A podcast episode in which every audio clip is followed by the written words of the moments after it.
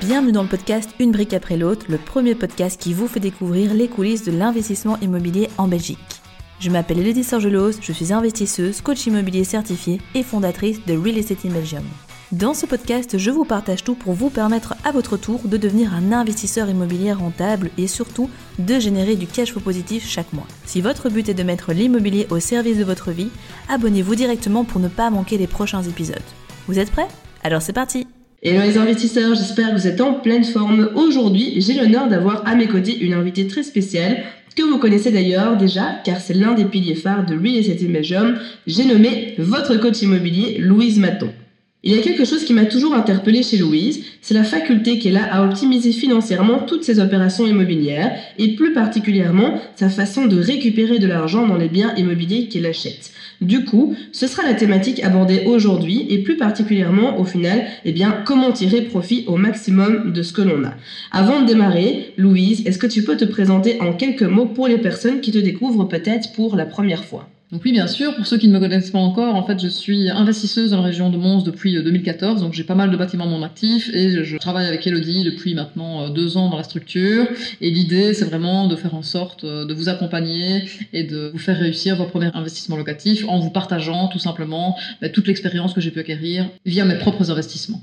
Top, merci pour la petite présentation rapide. Alors, lors de ta dernière acquisition, donc à savoir la maison que tu as achetée à Mons pour y faire de la colocation, tu nous as soufflé avoir récupéré de l'argent en vendant des objets dans ta maison. Est-ce que tu peux nous expliquer un petit peu comment tu as fait?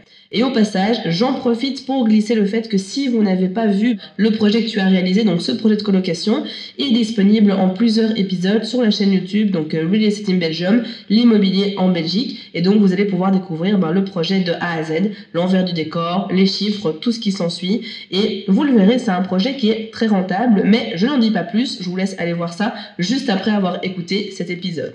Mais donc, est-ce que tu peux nous expliquer un petit peu comment est-ce que tu as fait pour récupérer de l'argent dans ce bien? Donc il faut savoir que euh, dans ce bien, euh, j'ai très vite repéré qu'il y avait euh, bah, par exemple des poêles au gaz, il y avait des vieux meubles, il y avait des vieux tableaux, et bah, plutôt que de jeter tout simplement bah, tous ces déchets entre guillemets à la poubelle, eh bien, j'ai d'abord fait en photo tout ça et j'ai essayé de les revendre. Après, euh, j'ai pas gagné des milliers d'euros, mais mine de rien, là où un entrepreneur aurait pu me facturer l'enlèvement d'un poêle, d'un poêle au gaz, ben moi, j'ai plutôt fait l'inverse, c'est-à-dire que je les ai pris en photo et j'ai demandé à des personnes de venir le chercher en plus de ça, de me payer pour le faire. Donc, c'est-à-dire que j'avais trois poêles au gaz, dont un qui était vraiment très très récent, et alors les deux plus vieux poêles au gaz sont partis, je pense, à 50 euros pièce, et puis le plus neuf est parti à 125 euros, ce qui est quand même une belle somme à récupérer. Alors euh, j'avais aussi euh, un vieux tableau qui en fait était une œuvre d'art de quelqu'un de la région. Et euh, c'est vrai que j'avais vu que voilà il était signé, mais je me suis dit bon qui va acheter ça? Voilà, j'ai quand même essayé sur Marketplace et en fait c'était marrant parce que j'ai eu deux trois personnes qui m'ont contacté, ils étaient tous intéressés par ce tableau et donc j'ai essayé un petit peu de savoir combien il valait. Alors j'ai pas vraiment réussi à savoir, mais en tout cas j'ai eu pas mal d'amateurs pour celui-là et finalement il est parti à une centaine d'euros. Et donc, ben, il y a parfois de l'argent qui se cache euh, dans euh, les greniers, dans les caves. Et donc, avant de louer un conteneur et de tout, euh, de tout bazarder, ben, n'hésitez pas à faire quelques photos. Ça va vous prendre effectivement quelques minutes de plus. Mais c'est toujours ça de prix. 100, 200, 300 euros, c'est toujours ça de prix dans les biens. Plutôt que ça parte à la poubelle, autant que ça serve dans la rénovation. Tout à fait. Et donc ça, c'était bah, ta propre expérience à toi, mais on remarque aussi, bah, notamment au travers des personnes que tu accompagnes au sein de Real Estate Belgium, que tu es aussi confronté à ce genre de cas de figure. Est-ce que tu peux nous partager bah, quelques histoires types que tu as vues chez des, personnes qu'on a accompagnées en coaching justement, et comment est-ce qu'ils ont pu optimiser cette partie-là? Oui, bien sûr. Alors il faut savoir que j'ai accompagné euh, ici cette année-ci Jean-François. Jean-François, euh, il avait euh, bah, plusieurs poêles au gaz à, aussi à enlever, et alors il avait surtout un grand escalier en colimaçon qui était démontable, et en fait son entrepreneur lui demandait de mémoire 80 euros pour enlever les poêles au gaz, et au niveau de l'escalier, là on était quasi sur, euh, sur 1000 euros pour enlever l'escalier, et je lui ai dit, écoute, il faut absolument que tu enlèves ça du devis, tu mets tes poêles au gaz à vendre sur Marketplace, il y a quelqu'un qui va venir te les chercher, et pareil, je suis sûr que l'escalier, tu, tu le mets à donner, il y a quelqu'un qui va venir le chercher. En fait, bah, Jean-François m'a écouté, donc il a tout mis sur Marketplace, et dans les 24-48 heures, en fait, tout a disparu de sa maison. Et donc, bah, non seulement bah, il a économisé de l'argent parce que ça n'a pas été mis dans le devis, enfin, ça a été enlevé du devis, mais en plus de ça, les gens qui sont venus chercher ont payé pour récupérer de la marchandise qui avait encore une valeur marchande. Quoi. Donc, euh, il faut vraiment pas hésiter, du coup, à, faire ce genre de choses. Il y a de l'argent qui dort un petit peu partout. Alors, parfois c'est 10 euros, parfois c'est 20 euros, parfois c'est 100. Euh, parfois on a des belles surprises, mais ce serait dommage de s'en priver. J'ai un autre exemple aussi avec une personne euh, qu'on a accompagnée qui s'appelle Pierre. Lui, il a carrément acheté une maison toute pleine avec son contenu. Donc là, c'était un héritage où euh, bah, on suppose que l'héritage a été refusé.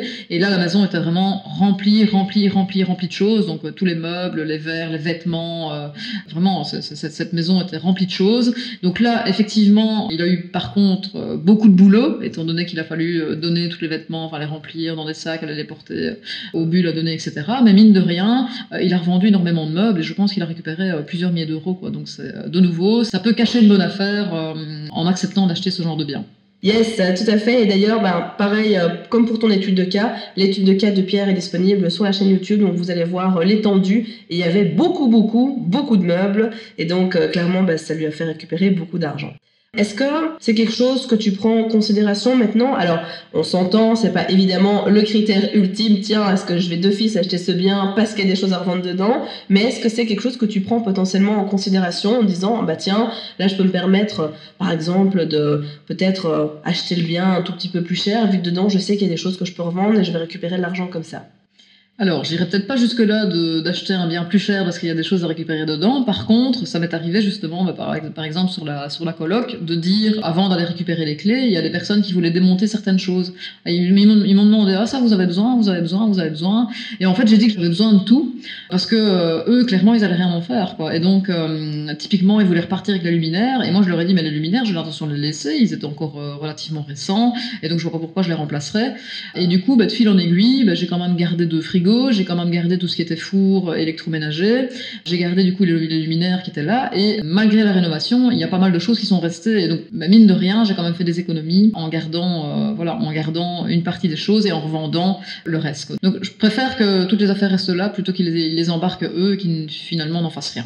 Yes, effectivement. Du coup, quand tu dois meubler tes biens immobiliers, par exemple, tu les achètes aussi en deuxième main, les meubles? Alors, il faut déjà savoir que dans ma vie de tous les jours, j'aime bien chiner, quoi. C'est-à-dire que euh, j'aime pas acheter euh, trop cher des choses que je peux trouver moins chères en seconde main. Et donc, ça a toujours été un jeu depuis euh, fort, fort longtemps. J'achetais déjà sur eBay à l'époque quand c'est sorti. Et en fait, on n'imagine pas tout ce qu'on peut trouver euh, en deuxième main et parfois même des choses qui sont neuves et qui ne sont pas utilisées et qu'on peut acheter 50%. Quoi. Et donc, pour moi, c'est un jeu, c'est-à-dire qu'il y en a qui, euh, qui passent peut-être des heures sur Facebook à regarder euh, X ou Y choses. Moi, je peux passer des heures sur deuxième main à regarder les choses que je pourrais éventuellement acheter pour meubler, effectivement, certains biens ou même pour chez moi. Enfin voilà, je chine en permanence et c'est vrai que c'est voilà, ça, ça m'amuse beaucoup en fait de trouver des trucs à des prix dérisoires. Par exemple, pour ma dernière colloque, j'ai acheté des chaises neuves sur Marketplace à 25 euros. J'ai acheté aussi un salon d'occasion à 120 euros. J'ai acheté deux meubles de salle de bain. J'en ai trouvé un à 100 euros, un autre à 150 et j'ai même acheté un lit mezzanine à 90 euros. Et donc, c'est clair que j'ai fait euh, pas mal de bonnes affaires ici pour meubler la coloc. Alors, il faut savoir qu'on euh, ne fait pas toujours des bonnes affaires. Typiquement, euh, ici, dans tout ce que j'ai acheté, je me suis un petit peu trompée dans la taille des meubles de salle de bain et donc j'ai acheté un peu mes meubles de salle de bain trop vite. Et donc, il s'avère qu'il y a un meuble qui était tip top et que j'ai su installer et l'autre bah, que malheureusement j'ai dû revendre. Alors heureusement, je l'ai revendu au même prix, mais mine de rien, c'est du temps passé pour rien. Quoi. On va chercher les meubles, on va les remettre dans un coin, puis après finalement, on les reprend en photo pour aller les revendre après. Donc quand on achète quelque chose, il faut être sûr de ce qu'on achète pour éviter de faire des erreurs. Quoi. Par exemple, le lit en mezzanine, finalement, je pensais que c'était une bonne idée quand je l'ai acheté, et je me suis rendu compte en fait quand j'ai commencé les visites, parce que les meubles n'étaient pas encore montés, que euh, j'avais très peu de retours positifs par rapport à l'installation du lit en mezzanine euh, dans cette pièce. Comme c'était une des chambres qui était les plus petites, je m'étais dit bah, tiens, le lit en mezzanine va faire en sorte que bah, les gens vont avoir plus d'espace pour pouvoir euh, être dans cette chambre. Et finalement, bah, comme sur les 3-4 visites que j'ai eues pour cette chambre, les gens n'étaient pas emballés par le lit en mezzanine, et ben je me suis dit, ok, il n'est pas monté, ben je vais pas le monter, et euh, je vais le mettre de côté, puis je verrai bien ce que j'en fais. Et il s'avère que finalement, ben, j'ai dû acheter un autre lit. Le lit en mezzanine, c'est un lit que j'avais acheté euh, qui était déjà démonté, et ça, j'ai un conseil à donner, c'est de ne jamais acheter des meubles qui sont déjà démontés, parce que je me suis rendu compte, euh, en plus dans le transport, qu'il manquait des pièces, il y avait des choses qui étaient un peu abîmées, et que finalement, même si je l'avais monté, en voyant la finalité du résultat, ça aurait vraiment été une par rapport à la chambre parce que le lit finalement il n'était pas, euh, il était pas joli quoi. Donc euh, c'est sûr que quand on achète en, seconde main, il faut vraiment faire attention à ce qu'on achète. On peut faire de très très belles affaires et j'ai vraiment fait euh, beaucoup de belles affaires en permanence, mais de temps en temps je vous cache pas qu'on achète une bêtise et puis ben, là du coup c'est une perte totale parce qu'on n'arrive pas toujours à leur vendre. Yes, effectivement, et merci du coup pour, euh, pour ces tips qui sont bah, super utiles. Justement, tu as commencé un peu à répondre à la question, mais si on, on reschématise un peu, à quoi est-ce qu'il faudrait faire attention lorsqu'on achète sur ces plateformes? Parce que bah, parfois, on peut avoir des arnaques. Est-ce que tu as un peu des tips secrets, euh, entre guillemets, pour repérer les, les plans foireux? Parce que personnellement, alors soit euh, ça matche pas entre ces plateformes et moi, mais je tombe chaque fois sur des trucs un petit peu étranges, et donc bah, ça n'aboutit jamais à quelque chose et quand je t'entends, bah toi tu trouves plein d'affaires et je me demande comment est-ce que tu fais parce que moi c'est c'est pas le cas. Est-ce que donc tu sais nous dire euh, un petit peu à quoi il faut faire attention euh, quand euh, quand on achète justement sur ces plateformes? Alors oui, effectivement, au niveau des arnaques, c'est vrai qu'il y en a beaucoup sur Internet maintenant. Heureusement, il n'y a pas que ça. Alors la première chose à savoir, c'est que par exemple, quand vous vendez quelque chose, les premiers messages qui arrivent dans les premières minutes, il y a 99% de chances pour que ce soit des arnaques. Donc il faut même pas prendre la peine d'y répondre ce sont clairement des arnaqueurs. Ils vont essayer de vous acheter votre bien plus cher. Ah, ils vont vous demander de l'envoyer euh, via DHL, Mondial Relais ou, euh, ou, autre. Et en fait, ils essayent juste de récupérer vos données euh, bancaires ou l'objet gratuitement. Donc ça, évidemment, il faut vite les repérer. Moi, ce que je fais, c'est que directement, je signale les profils. Et comme ça, les profils sont très vite supprimés sur, sur Facebook, même sur deuxième main d'ailleurs. Ensuite, moi, ce que je fais, c'est que je vérifie toujours le profil de la personne. C'est-à-dire que a quelqu'un qui me contacte, même avant de lui répondre, c'est que je vais voir son profil, je regarde depuis quand il a été créé, si ça a l'air d'être un vrai profil, est-ce qu'il a des amis, etc. Je regarde aussi où est située cette personne. Tous les trucs que j'achète, c'est rarement à plus de 20 km autour de chez moi pour éviter les trajets euh, inutiles. Et que quand je vois sur le profil de la personne qu'elle est euh, de Bruxelles ou même dans un autre pays du monde, évidemment, je, ne réponds pas à cette personne. Alors, il y a aussi un, truc que j'ai mis en place, c'est que je n'achète des objets qu'au domicile des gens. Euh, je vais jamais sur un parking, je vais jamais près d'un garage ou autre, parce que je me dis que si les gens ont quelque chose à cacher, eh bien, ils vont jamais vous inviter chez eux. Donc moi, je me sens beaucoup plus en confiance en fait à aller directement chez les gens. Comme ça, bah, si jamais bah, aussi l'objet ne me plaît pas, bah, je suis pas embêtée d'avoir fait déplacer une personne ou non. C'est la personne, bah, voilà, au pire, on a perdu 10 minutes, mais au moins je laisse l'objet sur place et puis je, et puis je pars. Il faut toujours tout tester, c'est-à-dire que moi quand j'achète, ben voilà, j'arrive, je demande toujours à tout voir dans, dans, son ensemble, je teste tout. Et alors quand ce sont des meubles, ben je le disais tout à l'heure, mais il faut absolument qu'ils soient montés. Moi aujourd'hui je n'achète plus de meubles qui sont démontés parce qu'on n'a pas du tout la même euh, main bricoleuse. Et donc il y a des gens qui démontent très bien des meubles, mais il y a des gens qui savent pas les démonter et qui du coup vont les, vont les abîmer. Et ils prendront soin évidemment de cacher les meubles qu'ils ont abîmés tout en dessous. C'est un petit peu ce que j'ai eu avec le lion mezzanine par exemple. Et donc, euh, bah, c'est sûr que les meubles, il vaut mieux les démonter soi-même. En plus, c'est un gros avantage, c'est que comme vous allez les remonter, vous saurez aussi comment vous les avez démontés, quoi. Donc, ce sera de toute façon euh, un gain de temps. Pour la petite astuce aussi, moi, j'ai acheté énormément de téléphones, d'ordinateurs, etc. sur euh, deuxième main, sur sur Marketplace, sur même sur eBay à l'époque.